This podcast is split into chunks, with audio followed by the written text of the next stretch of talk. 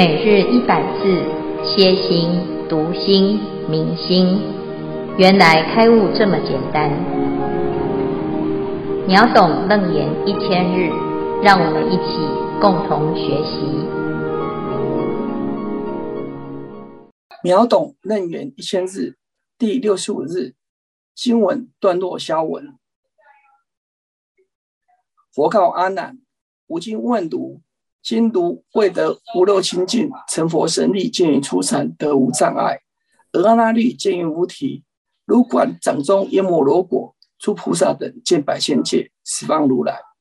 下文主题：显见不杂，见物层次。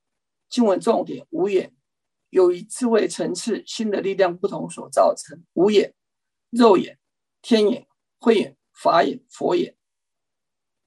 经文注解。阎浮提又称南瞻部洲，指人间的世界。阿那律，佛陀的天眼第一的弟子。因摩罗果又叫做油甘果，布施的圣果，誉为神果。成佛神力，成佛的助力，就有佛的力量来启发自己的力量。这力量是本具的。恭请金文法师开示。诸位全球云端共修的学员，大家好。今天是秒懂楞严一千日第六十五日，我们要来探讨显见不杂。这个是因为阿难他没有自信心，他说：“我虽视此见性无还，云何得知是我真性？”就是我们听到佛陀讲。人人都有佛性，我也很能够听得懂，也肯定佛陀所说的这个道理。那佛说的非常真实，但是我还是有一点疑惑：我怎么能够确定真的我有这么厉害吗？我的真心真的是我本具的吗？所以这个地方呢，佛陀就要用阿难他自己亲身的体验。来带着阿难肯定自己的真性。那一开始呢，佛陀就问了阿难一个问题。他说：“我们刚才啊，在你还没有真正自己有办法去看到初禅的时候呢，成佛神力可以见到初禅。所以这里呢，佛陀就啊可以知道刚才啊。”佛陀展现了一点小小的神通，他带着阿难去看到了初禅的境界。好，所以佛陀呢，他就说：“你自己还没有证到无漏清净，这个无漏清净指的是阿罗汉的境界啊。那你没有这样子的境界啊，可是你却可以成佛神力而见到初禅的境界。”得无障碍，初禅是什么呢？我们先看一下，在这个世界，在佛法里面的世界观，我们跟啊、一般呢，我们用这个天文望远镜看到这个世界是一个地球，好，然后呢是一个太阳系，啊，有九大行星，乃至于啊我们是在银河系里面，那这个科学家所观察到的。这一些现象呢，是透过太空望远镜、天文望远镜来看的。但是佛陀呢，在三千年前啊，他就讲到这个世界的样貌，这是佛陀的三昧境界当中看到的这个世界的一个样貌。那这个地方呢，我们就可以知道，现在如果从佛的角度来讲。这个世界呢，我们是在南方，叫做南阎浮提。那世界的中心叫做须弥山。这个须弥山呢，是啊，这个头跟脚跟底呀，啊，跟根呐、啊，就很像这个漏斗形，就是上面是宽的，下面是窄的。好，那一般人呢，如果没有神通，他可恐怕没办法爬这个山啊。这个山很高。它不是现在我们所说的喜马拉雅山，它是在禅定的境界当中，你才可以看得到的山。须弥山出水有八万四千由旬，入水有八万四千由旬。须弥山的山底山顶是刀利天，啊，就是这个所谓的玉皇大帝这第四天所居的宫殿，在这个地方呢，啊，就是天人所居之处。那我们知道啊，这个世界啊，以须弥山为中心，那底下就是人、阿修罗以及其他的啊地狱、恶鬼、畜生等等啊五趣杂居之处。但是呢，如果我们呢要统称这一个范围，就是大家不管是什么程度都有欲望，所以称为欲界。这个欲界里面呢，有有福报的天，也有没有福报的恶鬼、地狱、畜生等等恶道。好，那不管怎么样，大家都是因欲而生，以欲为生。好，所以这叫欲界。那如果呢，我们想要摆脱这个欲望，好，可以有两种方法，一个就是修善法，把欲望舍弃；第二种呢，就是修禅定，好，超越欲望。所以最基本基本的禅定呢，叫做初禅。如果我们能够达到初禅的境界，我们就超越了欲界，来到了色界。那色界以上呢？就还有一个层次的修炼，都是禅定的境界。那再往上叫做五色界，基本上呢就是这三个范围，叫统称为三界。那我们今天所说的呢，这个欲界、色界、无色界啊，啊，佛陀讲，一般人因为有欲望，所以你没有办法超越欲界，你根本没有办法看清楚这个世界的样子。但是呢，阿难，你现在因为好，佛陀的神力呀、啊，所以你可以看到初禅。初禅呢，就是可以看到一个世界的整个样貌，就是初禅以下呢，同理一个小世界，就是一个小世界的范围啊。那这个地方呢，就可以让阿南有一种很完全不同于以往的体验，就是哎呀，他竟然呢可以成佛神力，可以看到出产。而且没有障碍哦。我们一般呢，都拿个望远镜啊，看来看去只能看到局部。那在禅定的境界里面呢，你不用透过任何的工具，你就可以看到整个世界，这是前所未有的。好，这是第一个。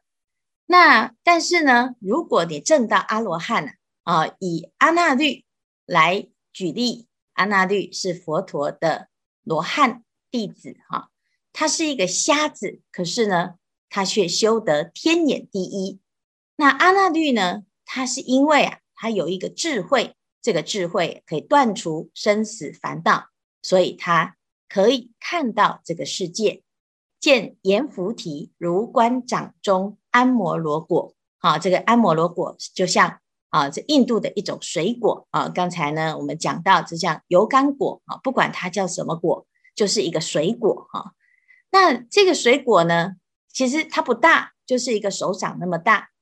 那如果你证到阿罗汉，你启发了智慧之眼，你可以把这个世界啊看得清清楚楚，犹如手中的安摩罗果一样。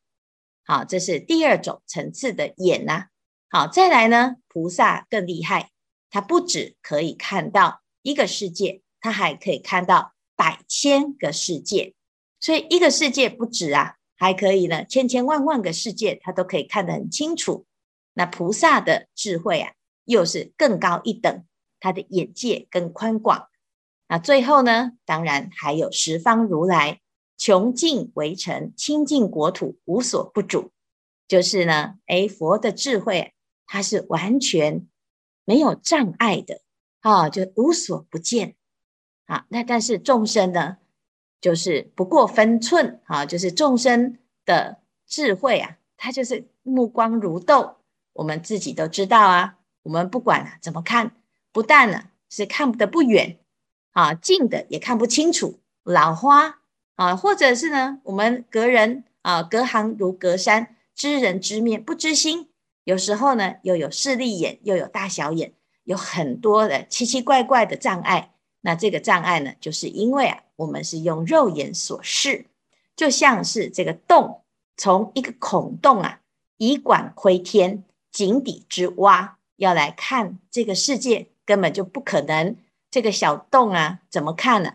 都看不清啊！所以呢，这佛陀啊，就在这个地方讲了这五种眼。那这五种眼呢，第一个啊，叫做天眼，就是可以看到出产天，这个叫做天眼。阿那律呢是慧眼，菩萨是法眼，佛叫做佛眼，众生呢就是肉眼。我们每一个人都一定有肉眼，但是在佛法里面呢，佛陀就讲的这个五眼即呀，叫天眼通非爱，肉眼爱非通，法眼为观俗，慧眼了真空，佛眼如千日。啊，照异体还同。哈、啊，他讲的这五种眼，它的特质，第一个叫做肉眼，肉眼就是障碍呀、啊，他哪里都看不清。这个是什么眼？这是凡夫之眼。第二个呢，叫做天眼，天眼可以通，可以看到这个世界，可以看得很远，叫做千里眼。啊，而且呢，还可以看到过去、现在、未来。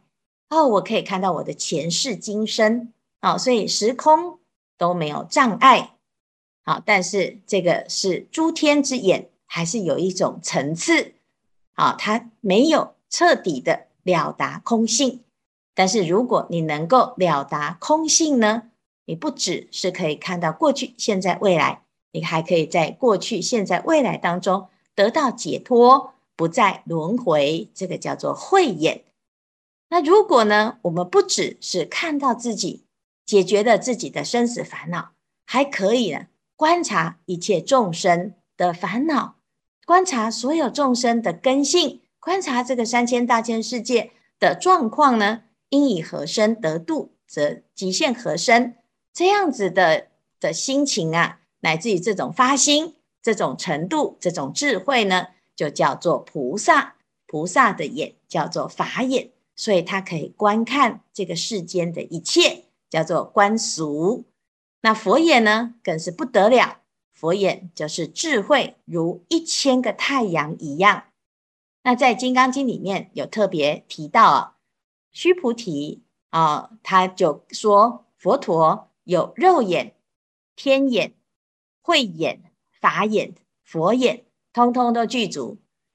那佛陀说呢，既然佛陀一切都具足，表示凡夫如我们，我们也都具足啊。只是呢，这个眼它的功能不同，叫做照异，就是我们能够啊观照，能够朗照，能够看得清的层次不同，心的力量不同，神通的力量不同。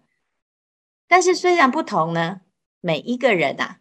都还是具足这五眼，因为这个五眼是归于本体，自信本体。我们的心本来就具足一切的智慧，所以这个眼呢，它不是眼睛哦，不是眼珠，它是一种智慧的展现。如果我们能够了解这件事情，有很多时候啊，我们就看看自己是用哪一种眼来观看世间。如果你要用肉眼来看人啊，那就是到处都是障碍。如果我们用智慧来观察，那我们就会有罗汉的智慧。如果我们是法眼，那就会变成菩萨的智慧。所以这个眼呢，是我们自己要怎么样去观察这个世间，怎么样在这个世间呢？啊，选择不同的角色。那这里呢，特别提到这件事情。那佛陀呢，他其实啊，就是要让我们能够真的认识到这五眼呢。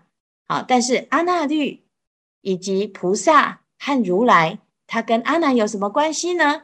其实啊，他只是要让阿难很清楚的了解，不管你是什么程度的眼啊，你现在啊，要从这里面慢慢的去认识到。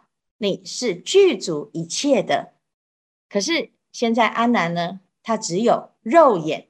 我们如果问问自己呀、啊，我们也差不多，也只有肉眼啊，就是目光如豆啊，洞视啊不够不过分寸，根本没有办法看得什么初禅，啊，连个什么禅都没有。那那当然呢，我们就会跟阿难一样，就是没什么信心。然后呢，希望佛陀啊可以慈悲，让我们大开眼界，让我们真的认识到自己，而升起对于修行的无上信心。好，那这一段呢，就是佛陀啊，先让阿难先知道智慧的层次，眼有这五种层次。好，那我们今天先讲到这边。那明天呢，我们就会开始来进入一个讨论。好，那看看大家有什么问题。阿弥陀佛，弟子法总想请问师父，今天我们学到了五眼，那在手指识字的实验上面，他看到了圣智，就是佛，结果看到了光，光中还有人。那李嗣涔教授他就说，他们看到了佛。而在《华严经》里面，十定平普眼菩萨想要看普贤菩萨，结果他即使用了很多的三昧，还是看不到。我告诉他，你必须要与普贤菩萨发一样的愿。而且还要称赞普贤菩萨，还要礼敬普贤菩萨，他才能看到普贤菩萨。请问师父，为什么他们差别那么大？请问手指识字，他所看到的真的是佛吗？恳请师父慈悲开示。阿弥陀佛。嗯，手指识字哈是。哎，我们人类啊，对于特异功能的好奇，所以呢，他就在想说啊，我们的眼睛能够识字，那其他的感官能不能识字？哈，那不只是手指啊，如果我们能够啊，有比较好的一个感应的时候，可能耳朵也能识字，舌头也能识字，甚至于呢，哦，就像那个以前啊，看到那个。小叮当的故事里面呢，啊，那个漫画里面呢，那个大雄啊，他想要懒惰哈，他就发明了一个面包哦，叫做记忆面包。吃了那个面包之后呢，他通通都记得啊。那当然呢，这是一个想象啊，但是在佛法里面呢，其实它是可以达到的。就是当我们开始啊，哦，认识到自己的本心的时候啊。这个心叫做唯以一精明啊，分为六和合啊，就是它其实当初是没有分开成眼耳鼻舌身意。那如果呢，我们现在啊，因为分开了之后，就让这个眼耳鼻舌身意变得有点不太好用，眼睛只能观看，耳朵只能聆听，好，那慢慢的就是局限了这个新的功能。好，那甚至于呢，有时候我们的眼睛啊都没有那么好哦，就是肉眼很多的问题，很多毛病啊。那我们自己呀、啊、就要知道说，哎，当我们学佛了之后，这个越来越衰败的感官呢、它真的是不足以啊去依赖它，也不用花太多的期待，说期待它会越来越好。但是呢，如果我们能够回到自己的本心，这个修行修行到最后呢，哦，你会看到很多老修行人呢、哦，这个不用耳朵啊，啊，眼睛啊，哎，就没有老花，也没有重听，而且六根呢都非常的通达，甚至于到最后呢，有的老和尚啊，有的老修行人呐、啊，哦，你会感觉他有神通。好像他不用看到你，他就知道你在想什么。哦，那甚至于呢，诶，他可以啊，在黑暗当中，他犹如白昼。那这个时候呢，其实他已经在三昧的境界里面呢，超越了现在叫做根尘世的限制。那这是可以达到的哦。只是一般呢，这个所谓的手指识字，就是对于这种所谓的特异功能呢。有一种好奇，所以他用科学的方式去验证它，希望呢能够找到其中的奥秘的原理。但是事实上，这个原理呢，在佛经里面讲得很清楚，只是我们平常在生活中没有这种实际上的经验。好，那所以我们会觉得佛经讲的是神话，是不可能。但是事实上呢，我们为什么总是要让自己永远都处在不可能的凡夫境界呢？如果佛陀是真语者、如语者、实语者、不妄语者、不异语者，我们要不要试试看？相信佛陀所说的，人人都能够修行，人人都可以启发自己的智慧。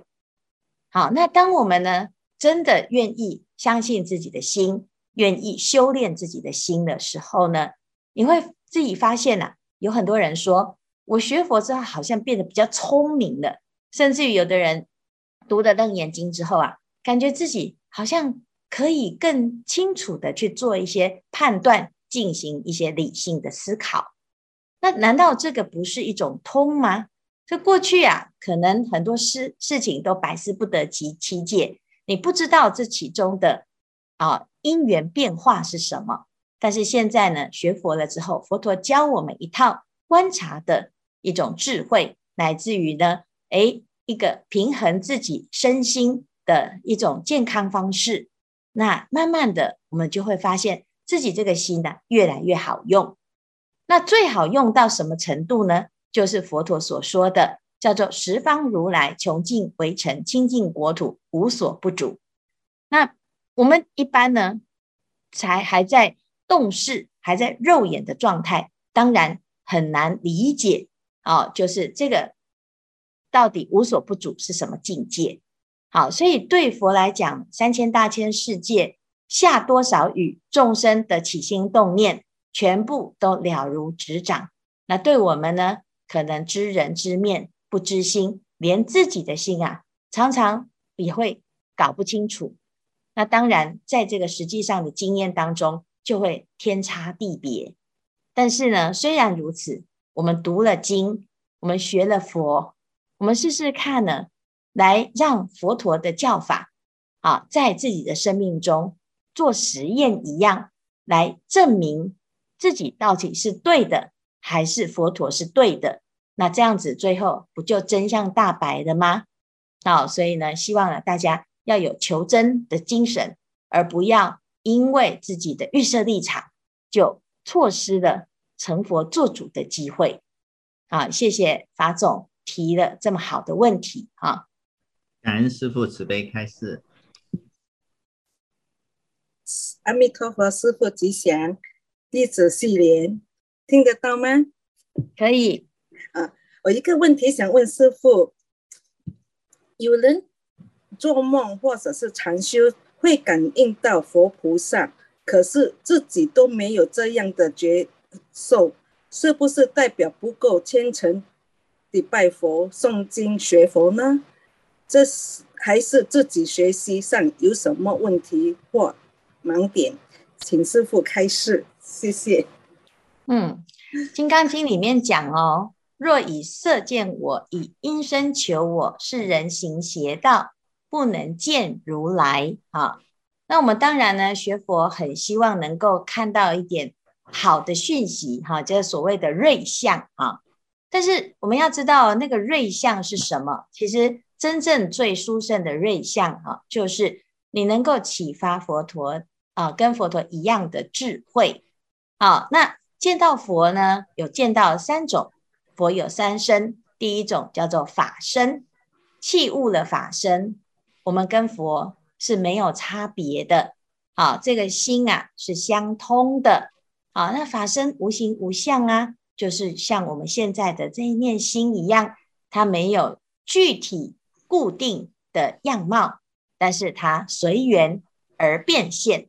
啊，所以在智者大师以及祖师大德啊，在修行了之后啊，证到实相了，他就会说什么一色一香，无非中道了义。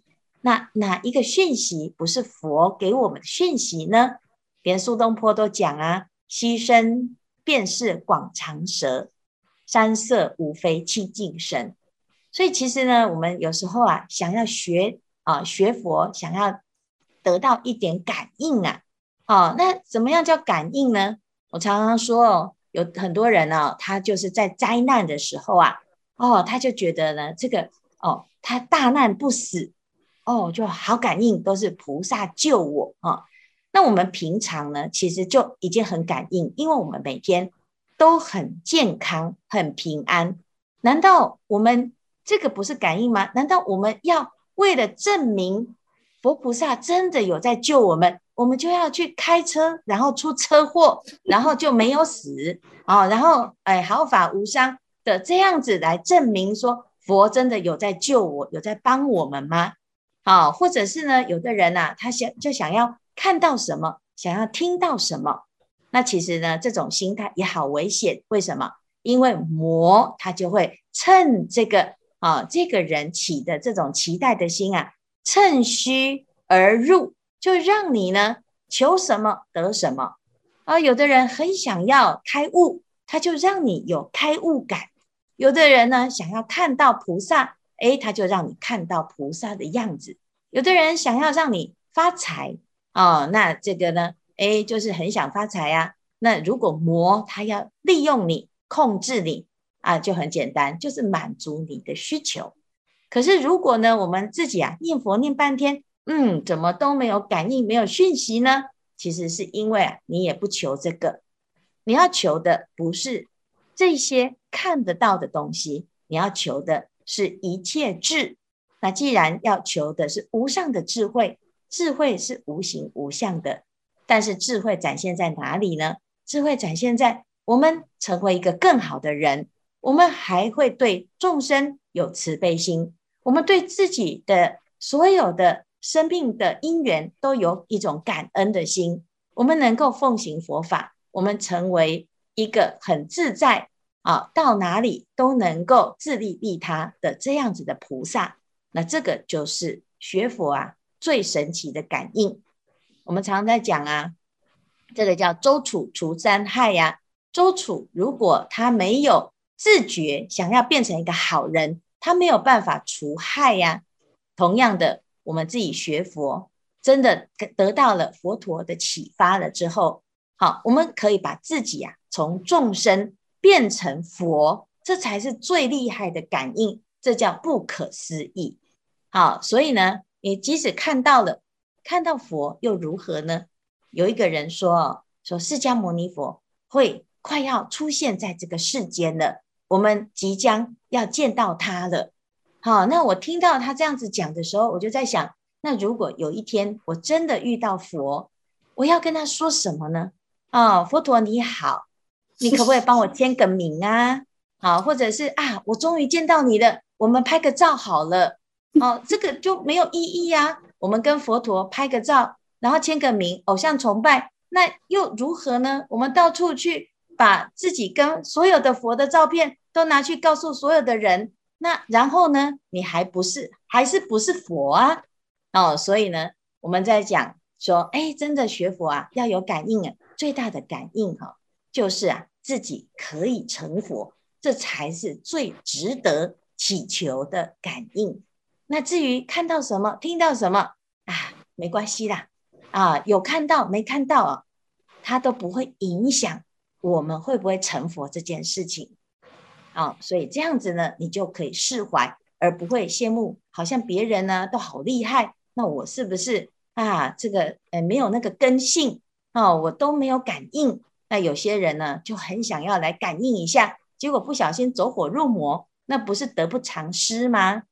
哦，所以呢，诶，这是简单来回答哈。当然，我们也希望啊，大家不是不求感应就啊不用功了啊。最重要的还是要断烦恼，最重要还是要让自己啊可以随时都快快乐乐，可以想得开，可以走得好啊，一条好路。然后呢，越走越光明。